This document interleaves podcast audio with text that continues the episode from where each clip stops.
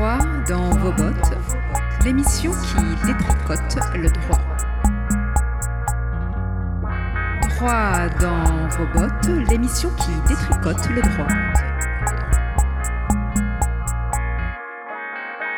Droit dans vos bottes, l'émission qui détricote le droit. Bonjour, vous êtes sur Radio Grenouille et vous écoutez le 20e numéro de Droit dans vos bottes. Avant tout, on vous souhaite des papillons dans les yeux, des oiseaux dans le cœur, des lucioles dans la tête et bien sûr 88.8 grenouilles dans vos oreilles tout au long de cette année. On est bien content de vous retrouver aujourd'hui, Claire et moi. Pour rappel, Droit dans vos bottes s'associe pour une série d'émissions avec le collectif Foncièrement commun qui, comme son nom l'indique, cherche à éclairer les problématiques liées à l'occupation collective du foncier à Marseille l'occupation en commun. Pour ça, nous avons décidé d'aller à la rencontre de ces collectifs à Marseille, en France et ailleurs, pour recueillir des témoignages sur leurs actions, leur fonctionnement, les difficultés rencontrées et les leviers proposés. Nous cherchons aussi dans une deuxième partie de l'émission des éclairages autour des mécanismes juridiques qui sont à l'œuvre dans ces lieux. Dans la précédente émission, nous étions parmi les membres du collectif Les Huit Pillards, situé dans le 14e arrondissement à Marseille. Flo et Cécile ont recueilli leurs témoignages sur leurs activités, leur façon de fonctionner, leur rapport au territoire et les difficultés liées aux enjeux de pérennisation de l'occupation. Puis nous avons exploré des mécanismes d'acquisition du foncier avec trois exemples, la foncière Belleville, la foncière essentielle et le clip qui a été présenté par Isabelle du café Librairie Manifesten. Aujourd'hui, on revient avec deux exemples italiens. En deuxième partie d'émission, nous écouterons le témoignage de Maria Francesca de Tullio, juriste et chercheuse qui fait partie de l'Asilo Filangieri de Naples, et la réaction de Thomas Figuera, chercheur en droit et architecture qui étudie et fréquente régulièrement l'asilo dans le cadre de ses recherches. Foncièrement commun. Foncièrement commun. Foncièrement commun est une série de podcasts qui part à la rencontre de collectifs qui occupent et font vivre des lieux auparavant désaffectés. En redonnant vie à des espaces, ils interrogent le rapport entre les nouveaux usages qui s'y inventent et les liens qu'ils tissent avec le territoire. Au fil des mois, nous rencontrerons celles et ceux qui font ces lieux et qui portent ces dynamiques. Pour connaître et comprendre leurs histoires, mais aussi pour partager les enjeux et problématiques qu'ils affrontent et dépassent au quotidien nous mettrons en avant les logiques de maîtrise foncière auxquelles ils se retrouvent souvent confrontés et qui est un sujet déterminant dans la poursuite de ces expériences. Aujourd'hui, nous rencontrons Annalisa Pecoriello et le père Don Alessandro, membre de la Comunità delle Piagge située à Florence. Et c'est dans cette ville que nous nous sommes réunis à l'occasion d'une journée organisée par le Laboratoire européen d'entraide juridique pour les communs, pour les 40 ans du Forum social européen.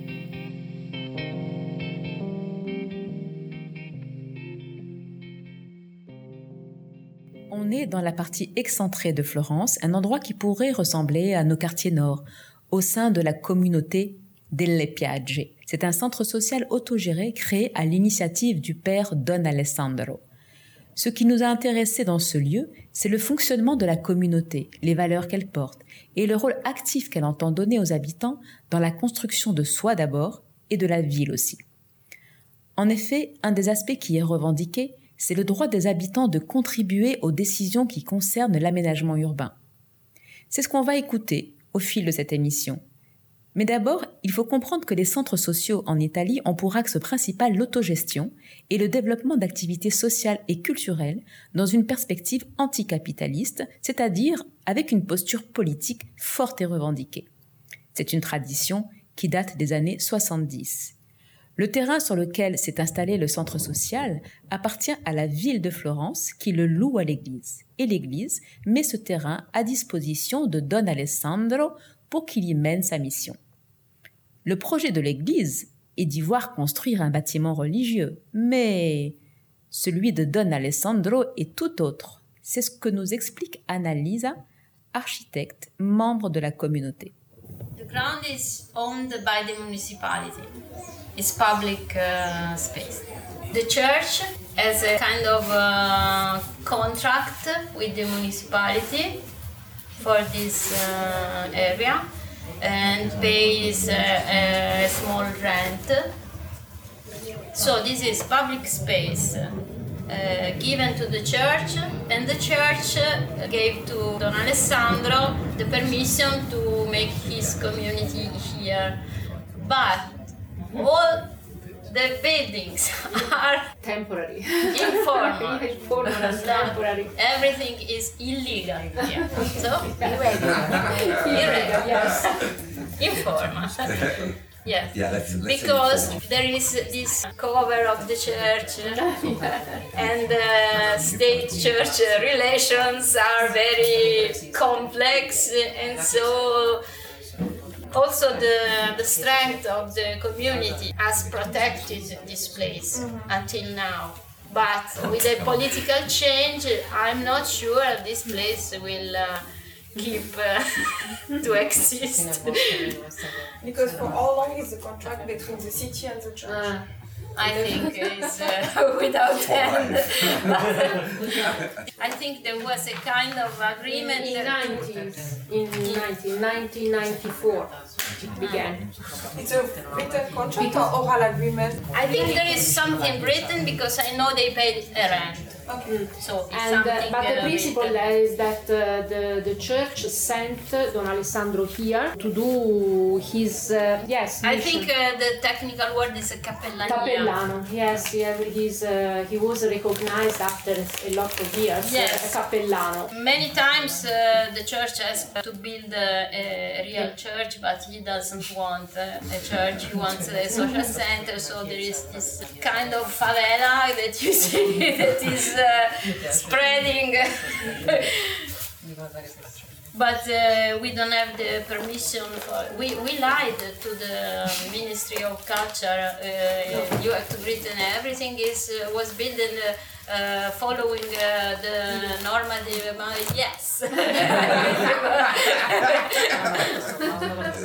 But that means that the church is helping today the activists in a way. Yes. Like, With the church, they have a, a, Not finance. the church. With the church, they have a conflictual relation, but uh, until now, the church has always uh, accepted the presence of Alessandro. Only in one case, he, he was. Uh, um, expulsed uh, For a period. for a um, period because he tried year. to marry he married um, uh, a transgender person with a man Uh, So uh, this already, already married um, since uh, 20, yeah, civil uh, 25 years, I think, because she, she, she's that, uh, that uh, last Yes, year. the- yeah. So, she, so they, they were this is the only old. case uh, in uh, that Alessandro was um, was uh, out, outside uh, of the community for one year One year, yes, One year. and then uh, uh, um, sort of uh, com- compromise in the sense that uh, he didn't uh, reject what he, he had uh, done, uh, really. But the church accepted that he entered back. Uh, we, we know, we have understood because uh, they need him here. Yeah, Because, they've been, they've been pretty flexible. I should yes, say. practical uh, solution. Yeah. Yes, but, uh, but uh, the work of the community never stopped. Also, when Alessandro was in exilium, uh, they in exile. exilium. Wow.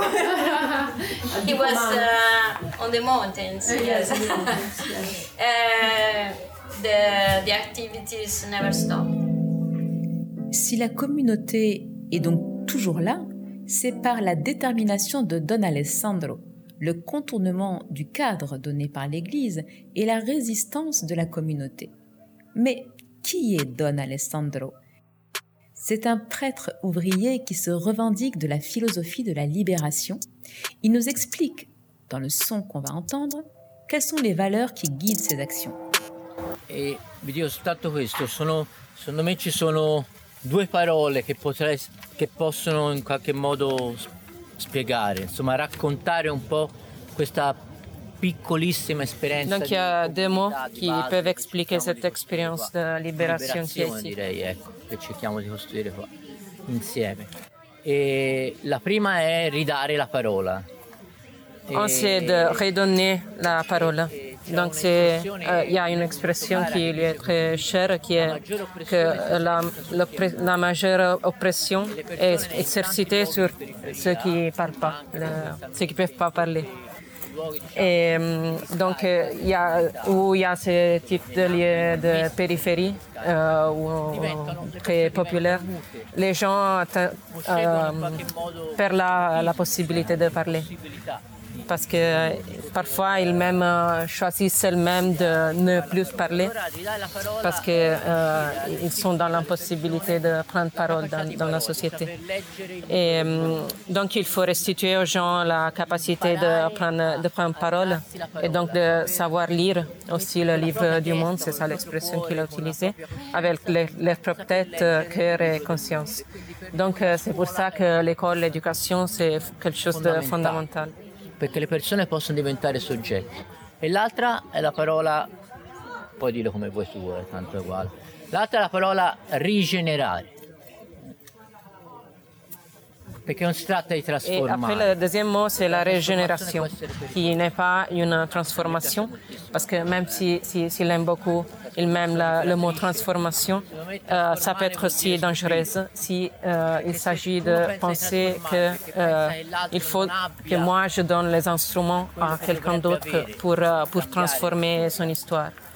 Pendant que, euh, parce que nous pensons que nous on a tous les outils, tous les instruments pour, euh, pour permettre à quelqu'un de, de, changer euh, la société. Pendant que euh, transformer ou régénérer, ça devrait euh, signifier de découvrir. Donc c'est un processus de régénération et même de résurrection. O risorgenza.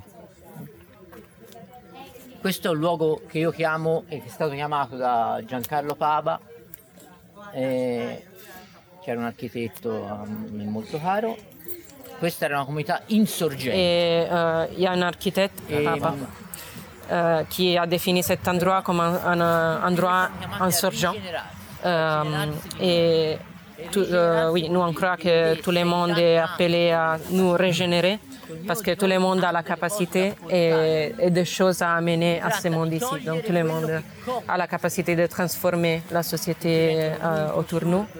Et il faut enlever les obstacles qui nous empêchent de, euh, de découvrir ce, qu'on a déjà. Donc euh, il faut découvrir ce, ces capacités. Il y a des causes internes extérieures dans le processus d'homologation et uh,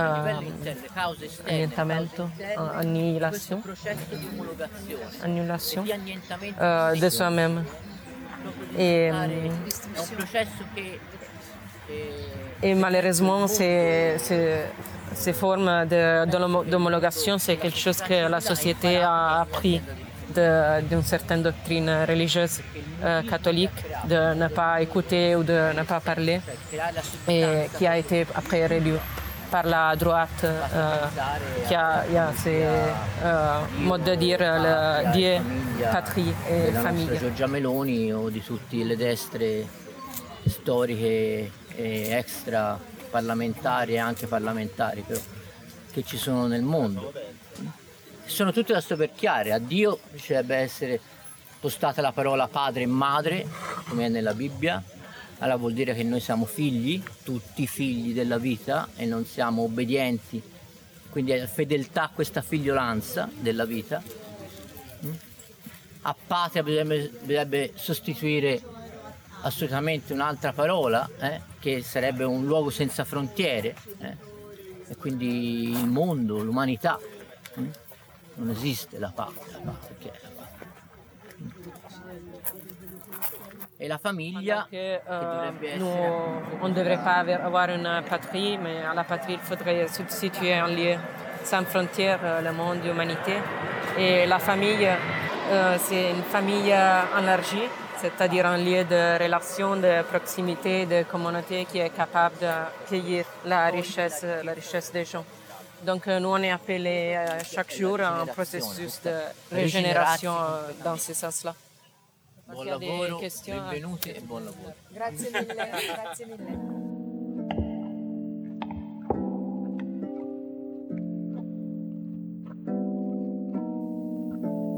Qu'est-ce qu'on appelle communauté? Il ne faut pas entendre, il ne faut pas l'entendre dans le sens péjoratif, excluant, refermé sur soi-même. La communauté, ce sont les personnes qui prennent part et qui gèrent les activités du site. Ce sont une partie des habitants du quartier, mais aussi plus largement des habitants de la ville. Ces activités, ce sont un marché qui est alimenté par une ferme bio qui leur appartient, une collecte et des distributions de colis alimentaires et de pain, euh, une distribution qui concerne 80 familles, une épicerie, une coopérative de microcrédit, le MAG, et trois coopératives, deux d'insertion, dont une qui fait de la collecte de métal, et une d'éducation, cours du soir, activité périscolaire. On va écouter l'exemple de la coopérative de microcrédit qu'Annalisa appelle le MAG. There are a lot of uh, cultural activities also, so this place works uh, uh, from uh, 7 in the morning until uh, midnight with a lot of, lots of meetings. One important thing here in Le Piagge was born MAG, is uh, mutual self-management of credit, of money. It's a financial cooperative that was born with a, a very small share. It was 25 euros, and they collected a capital of uh, 300.000 euro, 300,000 euros with a small share to found the um, the cooperative, the MAG cooperative. So they do uh, microcredits uh, for projects that, that are uh, presented to the assembly. So the assembly uh, listen to you if you present a, a project. I want the money to do this, and they decide collectively, collectively uh, to give you the money. And the, the, bene- the beneficiaries need to be uh, someone who like who is part who like col- like contributed or No, not necessarily. No, Okay. no, no, Okay. no, no. Everybody can everybody, ask. okay. There are a lot of people of asking. there, there should be a, a link with uh, the community uh, or uh, But but, I- the projects ideal- they- ideal yes link. yes ideal link uh, to, to share the position uh, the, the, principle- ideas uh, Before to give you the money, you, you have to do. Uh, um, istruttoria sociale is the name. It's a process uh, where they ask you why do you want this money, your organization, what kind of democracy uh, has inside to manage the. Uh, they ask you a lot of things uh, and then they give you the money and they follow you during the, the process uh, because not to control you but to help you. If your activities is going uh, not so bad they help they ask how we can help? Uh, so it's very interesting. And they wait for um, the, um, the money um, if you don't yes have they the leave money uh, more back, time uh, to they help you they And a, a small detail: the project is presented in front of the uh, assembly. yes in like, front of like the the assembly. to- yes, like yes. yeah, okay. It's, uh, in front of the assembly. Okay. It's not that like some somebody, for example, There- supports the project and then the person presents yes, the there project. is uh, um, the social istruttoria sociale, I don't know the word, uh, is uh, made uh, by a small group. A small group, yeah. That, that Then, when you are ready, you go to the assembly okay. and present uh, the project. And there, there is someone who is uh, responsible for the follow-up. And so, uh, usually they have uh, one responsible of the MAG, the, of the cooperative, and another responsible that is someone who knows the group, is very close to the group, that can um, make a kind of uh, trade union. Yeah, can connection. So you have, uh, they call him uh, the, this, uh, this person, the garante rel- relazionale. Guarantor, relation, relational Relational garant, I don't know. Someone who knows the, the person and who knows also the community and uh, is. Uh,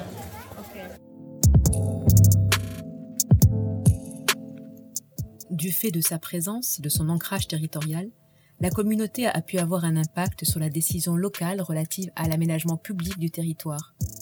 Le processus qui a commencé par une concertation s'est poursuivi par un rapport de force avec la ville et s'est conclu en faveur de la communauté et des habitants du quartier. Ce processus, soutenu par la région toscane, devait permettre aux habitants de se prononcer sur le devenir d'un espace public situé au centre de la partie récente du quartier. Les habitants ont opté pour la construction d'un square. Mais à la fin du processus, la ville de Florence a dit Merci, mais nous, on va construire un entrepôt pour le tram. Le fameux cause toujours qui fait hoqueter la démocratie.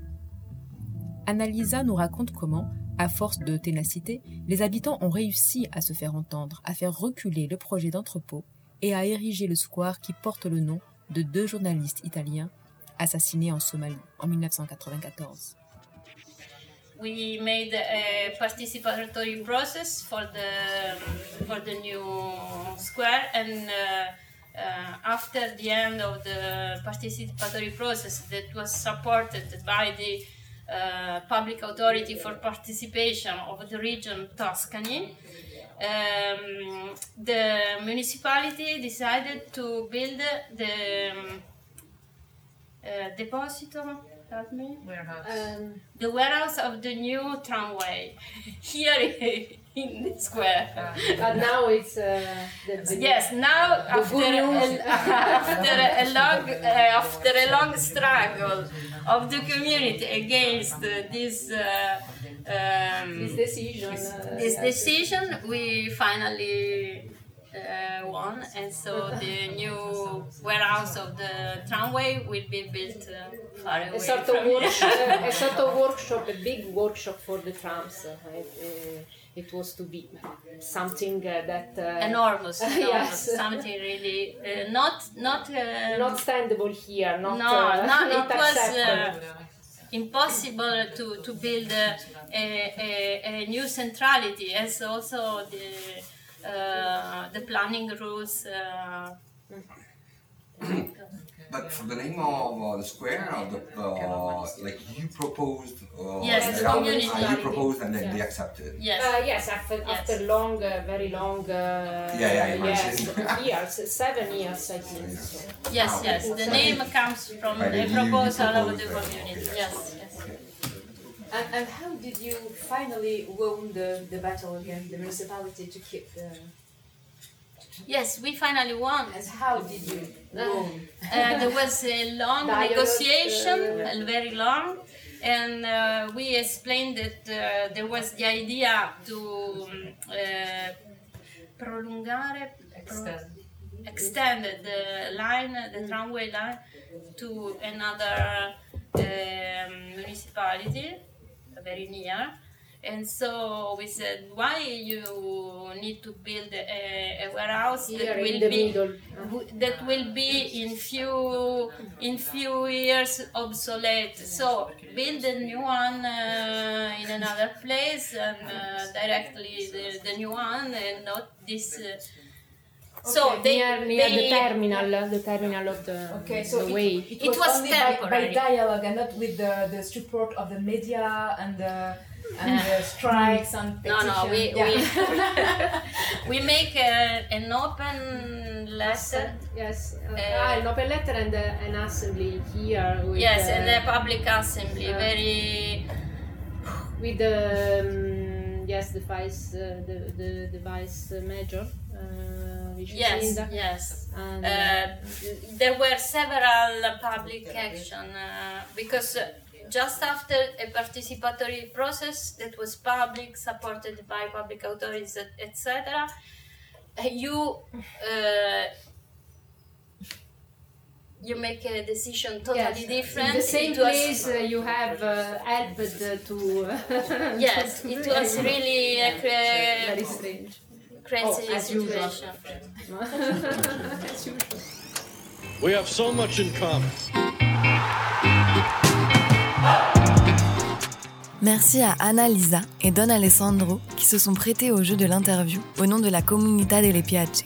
Merci à Maria Francesca de Tullio pour la traduction.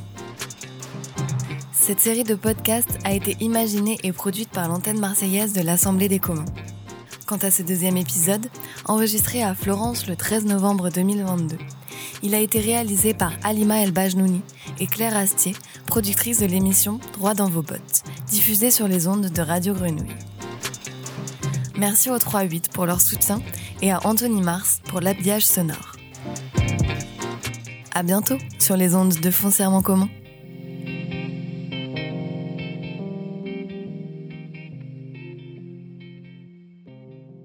L'asilo Filangeri, qu'on va vous faire découvrir en deuxième partie de l'émission, se revendique aussi de l'héritage des centres sociaux.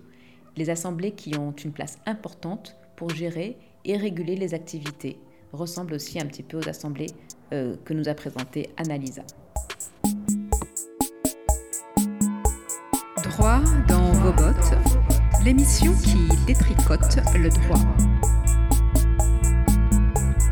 Droit dans vos bottes, l'émission qui détricote le droit.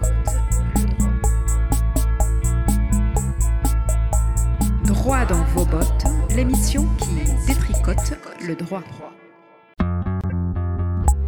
Droit dans vos bottes, l'émission qui détricote le droit. Droit dans vos bottes, l'émission qui détricote le droit. Droit dans vos bottes, l'émission qui détricote le droit. Bonjour, pour la deuxième partie de cette émission, on reste en Italie, mais on quitte Florence pour aller à Naples cette fois. Oui, aujourd'hui on part à la découverte de l'asilo ex-asilo Filangeri, qui est un espace social et culturel autogéré et qui bénéficie d'un statut particulier car c'est un commun reconnu comme tel par la mairie de Naples. Nous allons écouter le témoignage de Maria Francesca De Tullio, juriste, chercheuse et partie prenante de l'asilo, puis nous échangerons avec Thomas Figuera, chercheur en architecture et droit, qui a pris l'asilo comme objet d'étude. Euh, je commence après, si de certes les autres veulent ajouter quelque chose, euh, on peut le faire. Euh, moi, je suis partie de l'asilo, ex-asilo Filangeri à Naples, qui est un commun qui est parti de l'occupation d'artistes qui ont protesté contre les conditions de travail culturel artistique, mais aussi contre le manque d'espace pour la culture, l'art et les activités sociales dans la ville. Donc, euh, après l'occupation, on a voulu euh, restituer les biens, euh, les, comment, ces, bâtiments à la ville.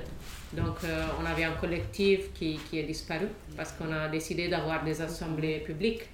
et donc, dans les assemblées publiques, on gère les biens et on aménage les, les propositions qu'on peut avoir dans, l'espace. Euh, donc tout le monde peut participer aux assemblées et donc euh, devenir partie euh, de, du ménagement de l'espace. Et tout le monde peut proposer des activités. On ne fait pas de contrôle de contenu, c'est-à-dire toute initiative est, acceptée si, si, si, elle répond à des principes d'antifascisme, antisexisme, antiracisme. Et comme après l'occupation, on a décidé de ne pas rester comme une occupation, mais ne pas accepter d'autres instruments juridiques dans lesquels on ne se reconnaissait pas. Et du coup, on a décidé de créer un nouvel instrument juridique, qui est l'usage civil collectif urbain. Euh, C'est-à-dire qu'il n'y a pas de contrat, donc euh, l'espace n'a pas été confié à une organisation, mais il y a un usage, un usage non exclusif qui est réglé par une déclaration d'usage civique qui a été écrite par l'Assemblée euh, elle-même. Donc on a décidé par consensus, on a écrit euh, en trois ans une déclaration et on l'a présentée à la ville qui a accepté euh, de reconnaître la déclaration. Donc la ville a reconnu pas la, la, déclaration, mais aussi la possibilité pour la communauté de changer la déclaration. Donc elle a reconnu en fait un pouvoir d'autorégulation de la communauté et euh, elle a accepté aussi la ville. Euh, euh, la ville est la propriétaire du bâtiment. donc c'est pour ça que la ville était notre interlocuteur. Et donc elle a accepté de payer la, les travaux extraordinaires et, et l'eau, l'électricité, tout ça en reconnaissant que l'asilo produisait, produit et produit toujours une valeur sociale, artistique, culturelle et tout ça. Donc, euh, c'était pas d'argent qui disparaît des caisses publiques, mais c'était de l'argent bien dépendu parce qu'on crée de la valeur. Et donc, après cette reconnaissance, il y a eu des autres sept biens communs qui sont très différents de l'asilo mais euh, qui ont été reconnus avec les mêmes instruments juridiques qui se gèrent par des principes très, très semblables, avec des assemblées où tout le monde peut rentrer. Euh, ça, change un peu avec le type d'activité de gouvernance, mais c'est, le schème, c'est très pareil. Et il y a des autres quatre bien communs qui essaient de toujours d'être euh, reconnus. Euh, on a créé aussi, grâce à un réseau de mouvements sociaux, euh, deux, nouvelles institutions, un observatoire des communs et euh, un conseil d'audit sur la dette publique et sur les ressources de la ville pour questionner la dette publique et suggérer à la ville quelle, est la dette illégitime, politiquement illégitime ou légalement illégitime euh, c'est-à-dire la dette qui ne respecte pas les lois ou euh, l'intérêt général. Et voilà, maintenant on a une nouvelle administration, euh, donc, et on a aussi en, part, en partie c'est le, même problème que Mondeggi parce qu'on va recevoir des financements pas à l'asilo mais dans des autres communs, c'est-à-dire le Scugnizzo Liberato et l'ex OPG, euh, parce qu'on va avoir des financements de l'État et donc des processus participatifs qui risquent de changer la nature du pied si, on euh, n'est pas attentif euh, à la garder. Et je crois que maintenant on a aussi la, le nouveau gouvernement de la ville. Voilà. Je vais terminer dans 30 secondes de créer un règlement sur les communs. Donc, euh, euh, c'est la, tentative, l'idée de l'administration, c'est un peu de retourner avant l'usage civique et du coup de transformer l'usage civique dans quelque chose d'autre qui doit être euh, économiquement autosoutenable et d'avoir des contrats, donc une, des communautés différentes qui ne sont pas si politiques que le, bien commun. Et, donc on a ce type aussi de dialectique sur les mots. Parce que euh, on, dit peut-être les mêmes mots, mais on entend d'une façon complètement différente. Est-ce que tu peux euh, développer un petit peu plus sur la question du règlement général des biens communs C'est la, la, municipalité du coup qui vous demande d'écrire quelque chose de nouveau euh, Non, la, la Beaucoup de villes en Italie ont un règlement général, un règlement cadre sur les communs. Euh, comme Bologne. Où il y a. Hein, pardon? Oui, comme Bologne. Oui, oui comme Bologne. Euh, donc, euh, c'est ça que la ville veut faire créer un cadre général pour la réglementation des communs. ils nous ont dit que ça ne va pas interrompre ou interférer avec la gouvernance des communs qu'on a déjà un sage civique. Mais en fait, on ne sait pas ce qu'ils vont faire parce qu'ils n'ont pas été trop clairs sur les objectifs politiques du règlement. Ils ont dit que ça va servir pour reconnaître de nouveaux communs, mais on ne sait pas pourquoi ils ont intérêt à faire un règlement, pourquoi, euh, avec quels objectifs, euh, etc. Donc, euh, on a proposé à la ville de faire en fait des discussions politiques avant de commencer à écrire un règlement parce qu'il faut bien se comprendre sur, sur les mots qu'on utilise à nous. Donc, parce que finalement, l'idée de comment c'était pas que libérer des espaces, mais aussi de proposer des différentes politiques urbaines. Et du coup, si on va neutraliser cette idée, euh, on va un peu euh, oui, euh, changer les expériences finalement. Et aujourd'hui, nous recevons Thomas Figuera. Bonjour Thomas. Bonjour. Thomas, tu es chercheur en droit et en architecture. Tu es actuellement en thèse. Alors avant de t'entendre au sujet de ton expérience à l'Asilo Filangieri, peux-tu nous expliquer dans quel contexte tu as découvert ce lieu? Euh, donc du coup, je, oui, j'ai fait, je suis diplômé euh, d'école d'architecture et j'ai terminé mon diplôme à, à Athènes.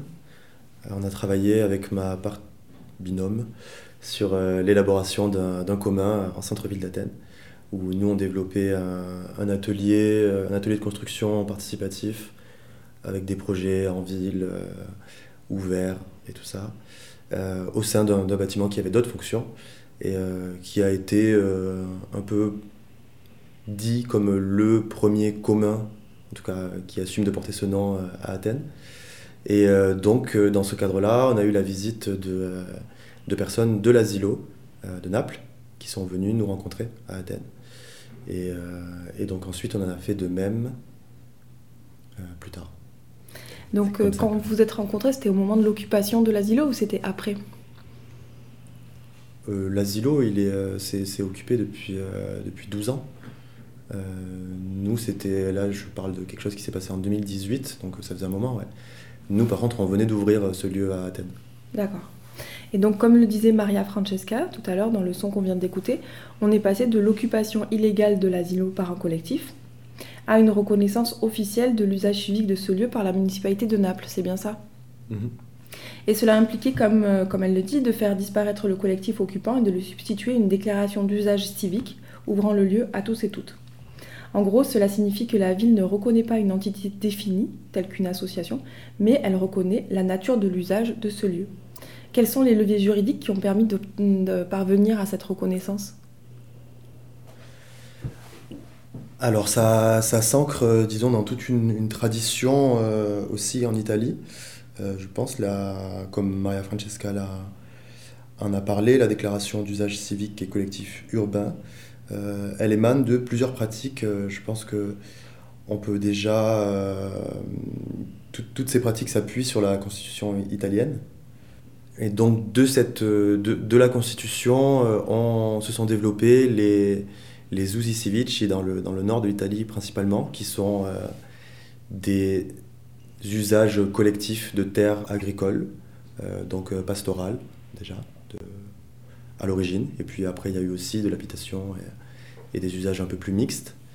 Euh, cette, les usi civici, ça a été beaucoup porté par un juriste qui s'appelle Paolo Grossi, qui est décédé l'année dernière, qui était président de la Cour constitutionnelle et qui a fait tout un travail sur, la propriété collective. Pour remettre en lumière des outils anciens qui subsistaient dans le droit italien, c'est ça? Pense pas qu'on puisse parler d'outils, je pense que c'est plus une réinterprétation de la constitution italienne euh, pour valoriser un usage euh, collectif de terre. En tout cas, vraiment pour ce qui euh, concerne les outils civiques. C'est très particulier, on parle vraiment de...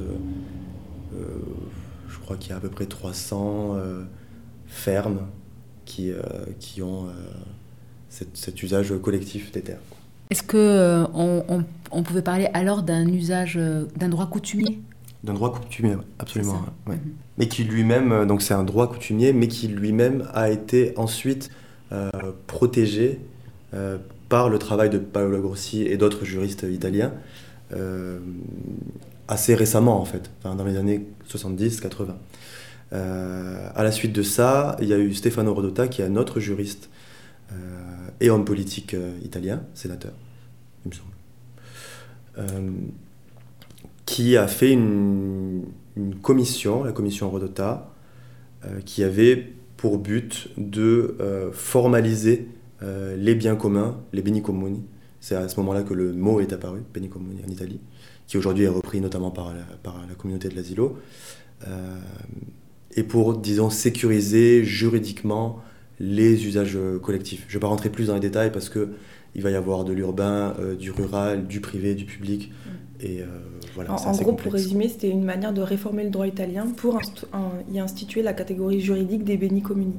Tout à fait. Donc c'est sur ces trois euh, ensembles de réflexion que s'appuie la déclaration d'usage civique de l'asilo. Oui. Ok. Entre autres.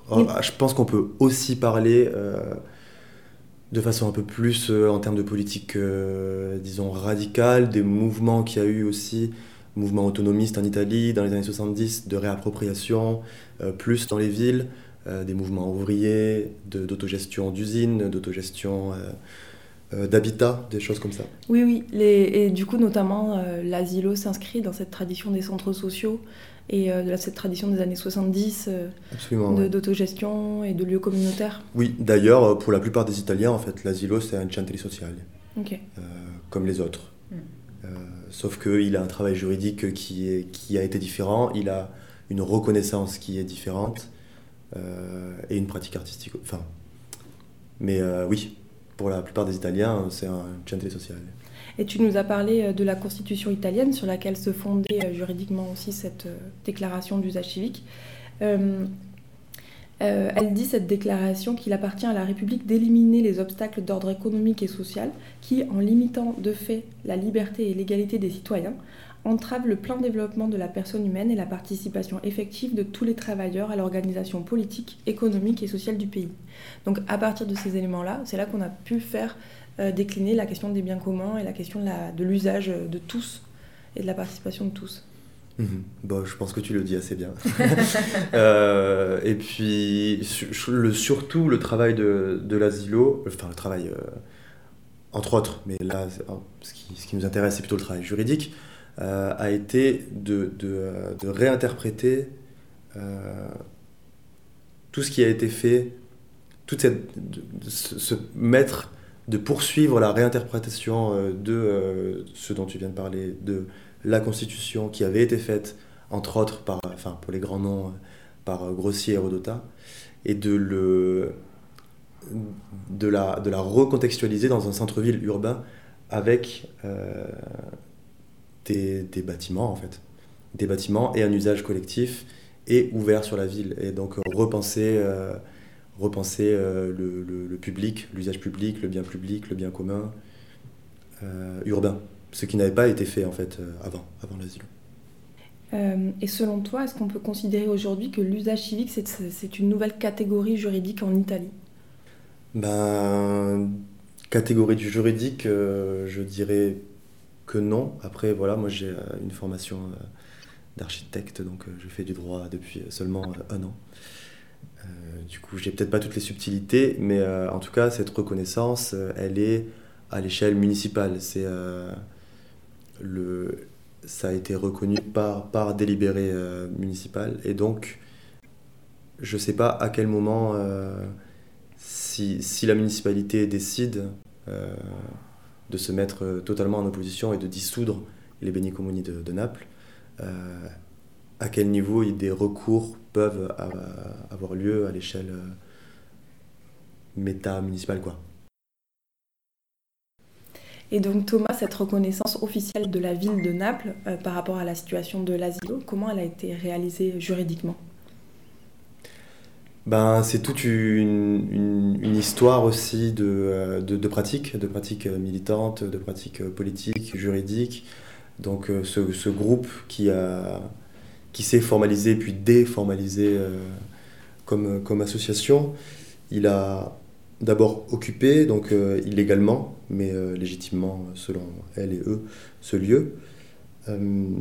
et puis petit à petit fait des demandes à la mairie et dans un autre, euh, de l'autre côté, il y a aussi, enfin en fait, il y a plusieurs histoires qui se croisent. C'est de toute façon, c'est toujours euh, des situations en fait d'histoires croisées. De, voilà, il y aurait, y aurait plein de points de vue.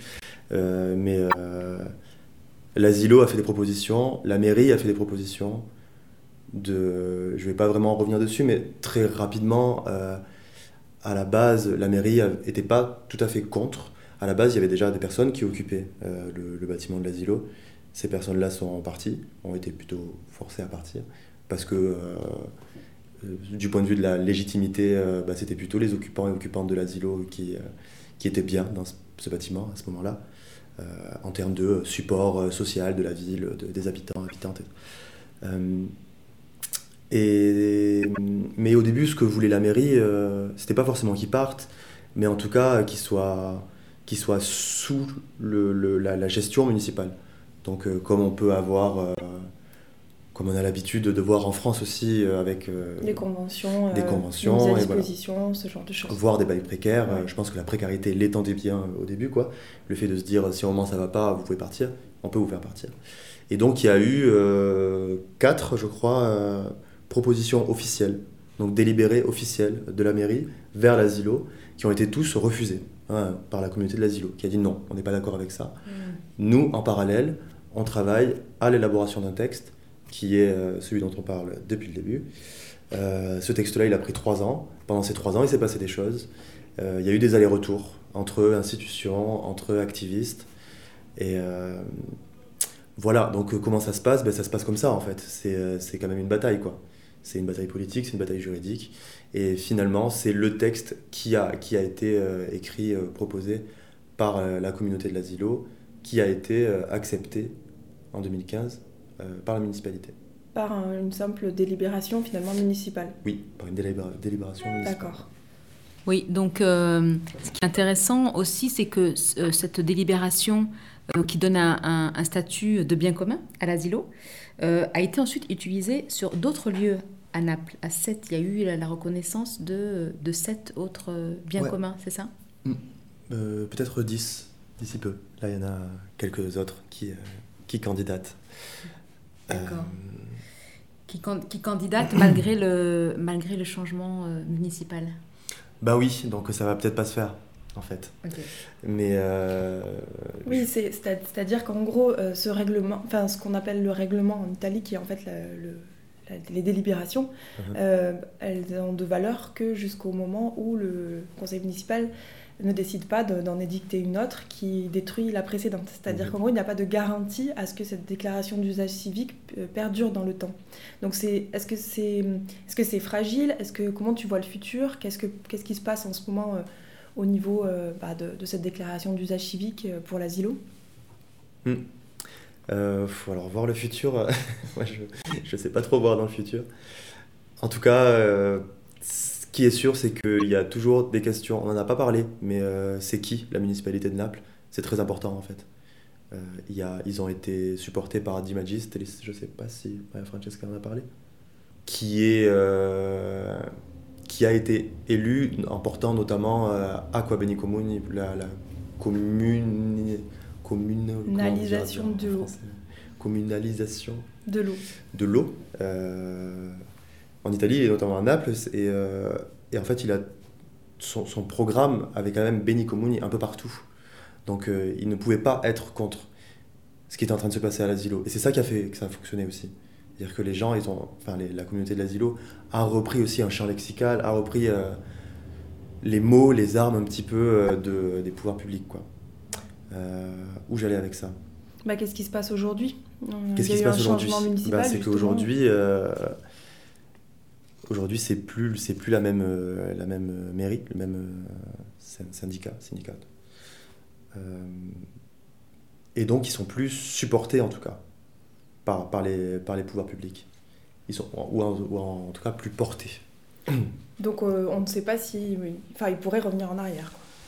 Ils pourraient revenir en arrière. Après, moi, je suis, je retourne à Naples le mois prochain. J'y suis pas retourné depuis depuis pratiquement un an. Donc euh, je ne sais pas, j'ai pas exactement les petits détails euh, par rapport à ça. Et est-ce que tu penses que ce changement de contexte euh, politique au niveau de la municipalité pourrait les conduire à se formaliser pour pouvoir bah, notamment avoir accès peut-être à des, à des financements au cas où ils seraient lâchés notamment sur la prise en charge de, de ce qui permet de faire fonctionner l'asilo, puisqu'aujourd'hui ils ont une mise à disposition gratuite et les fluides sont pris en charge par la mairie. Si demain la mairie disait ben là vous vous démerdez, est-ce que est-ce que du coup, euh, cette situation pourrait les pousser à euh, se formaliser en association déclarée, par exemple?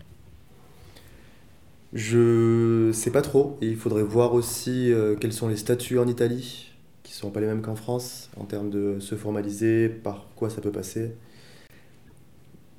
Je crois en tout cas ça, ça rentrerait vraiment à l'encontre des principes de base qui sont au fondement de, de ce lieu-là.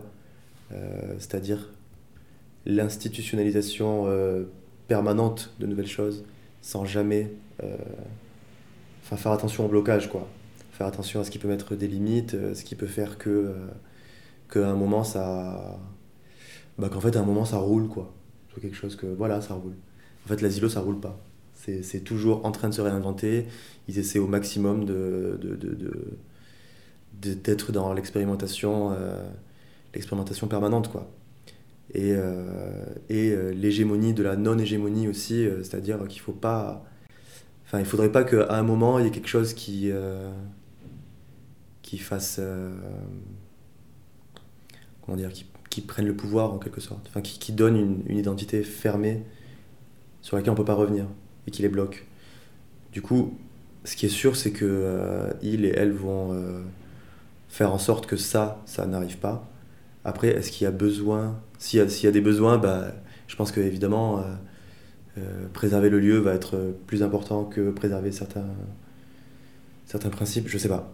On peut pas trop savoir quoi. En tout cas, ce qui est sûr, c'est que s'il y a un danger, que là, la communauté est mise en danger, ça c'est certain, et que ça va bouger, et qu'il va falloir trouver des, des, des, biais, des outils euh, pour, euh, pour se défendre euh, par rapport à ça. D'autant plus que c'est pas le, le, gouvernement italien qui va venir en défense maintenant de temps, enfin, vu, vu comment ça a tourné à peu près en même temps, de couleur politique. Et pour conclure, Thomas, est-ce que tu peux bah, nous parler un petit peu de ton expérience de l'asilo Et notamment, donc, on, a, on, a, compris que toute personne qui entre à l'asilo pour y pratiquer une activité peut aussi euh, de but en blanc participer à une assemblée ouverte euh, et participer donc à la gouvernance du lieu. Et donc la question qu'on se posait, c'est comment euh, s'organise le partage de l'information, le partage de l'histoire et des principes du lieu afin que chaque nouvelle personne puisse exercer en toute connaissance de cause et suivant une forme de charte quelque part sa décision. Les, assemblées de, de l'asilo, elles sont...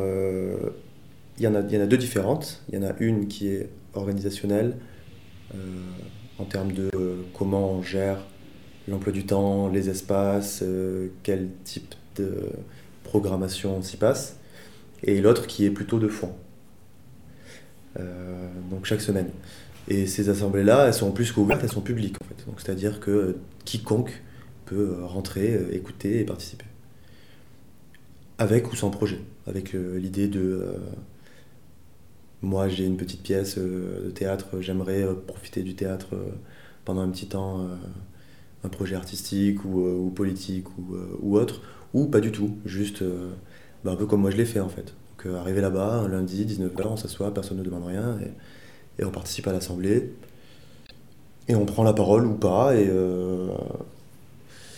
et voilà, et ça, ça fait, ça fait, ça fait partie vraiment des, fondements de base qui sont qui sont stipulés notamment aussi dans dans la, déclaration d'usage, de d'avoir euh, une communauté ouverte, hétérogène et traversable. Donc traversable, ça veut dire qu'on peut ne pas s'y arrêter. Quoi.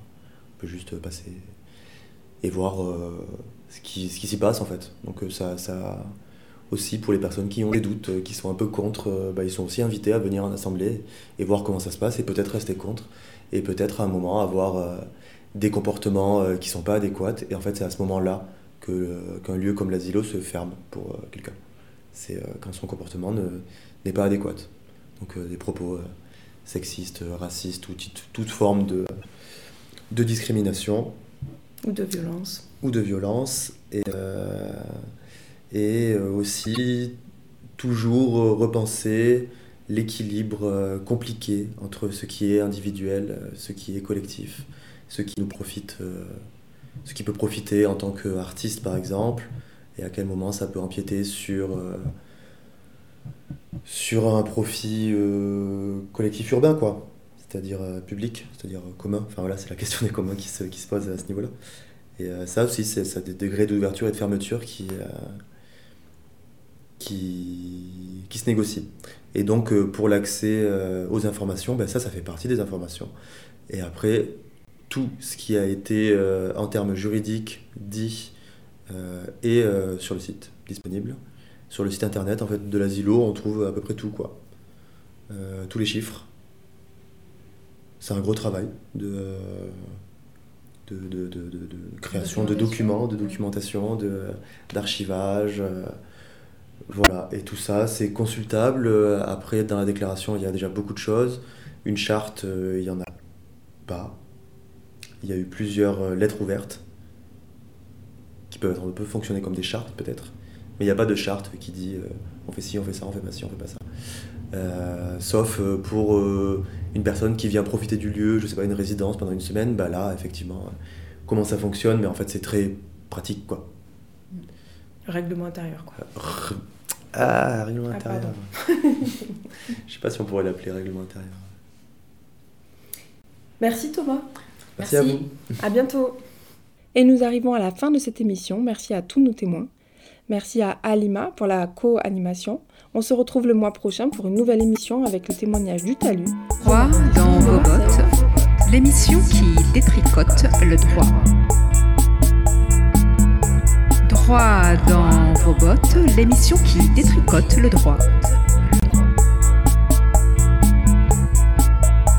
Droit dans vos bottes, l'émission qui détricote le droit.